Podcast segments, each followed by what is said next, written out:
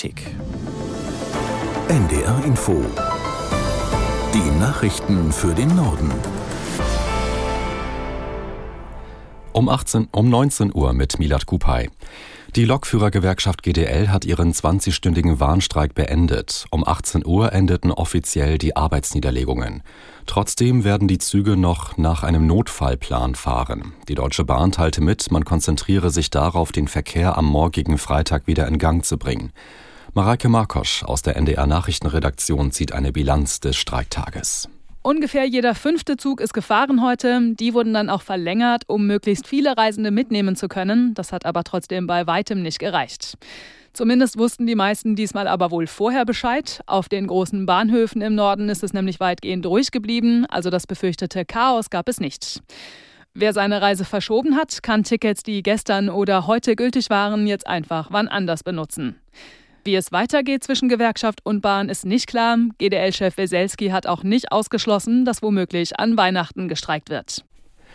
Die deutschen Sicherheitsbehörden sind gegen das Islamische Zentrum Hamburg sowie gegen verwandte Organisationen vorgegangen. Bei Razzien in sieben Bundesländern haben Polizeikräfte mehr als 50 Objekte durchsucht. Das hat das Bundesinnenministerium mitgeteilt.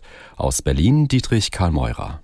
Sie sagt, unsere Maßnahmen zeigen, wir haben die islamistische Szene im Visier. Die SPD-Politikerin erklärt weiter, die Maßnahmen richteten sich gegen islamistischen Extremismus, nicht gegen eine Religion oder gegen einen anderen Staat.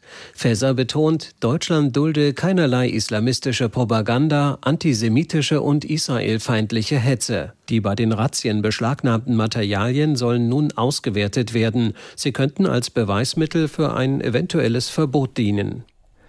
Das umstrittene Pflanzengift Glyphosat wird in der EU zehn weitere Jahre zugelassen. Nach Angaben der EU-Kommission soll es aber neue Auflagen und Einschränkungen geben.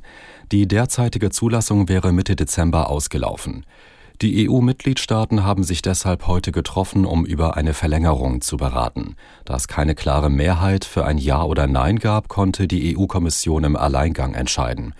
Unterschiedliche Meinungen gibt es unter anderem dazu, ob Glyphosat krebserregend sein könnte.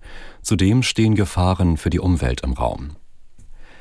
Das beliebteste Verhütungsmittel bei über 18-Jährigen in Deutschland ist das Kondom. Das hat eine Umfrage der Bundeszentrale für gesundheitliche Aufklärung gezeigt. 53 Prozent nutzen Kondome, 38 Prozent die Pille. Dies ist eine Trendwende, denn vor 15 Jahren war es noch umgekehrt. Der Umfrage zufolge sehen immer mehr Frauen eine hormonelle Verhütung kritisch. Das waren die Nachrichten.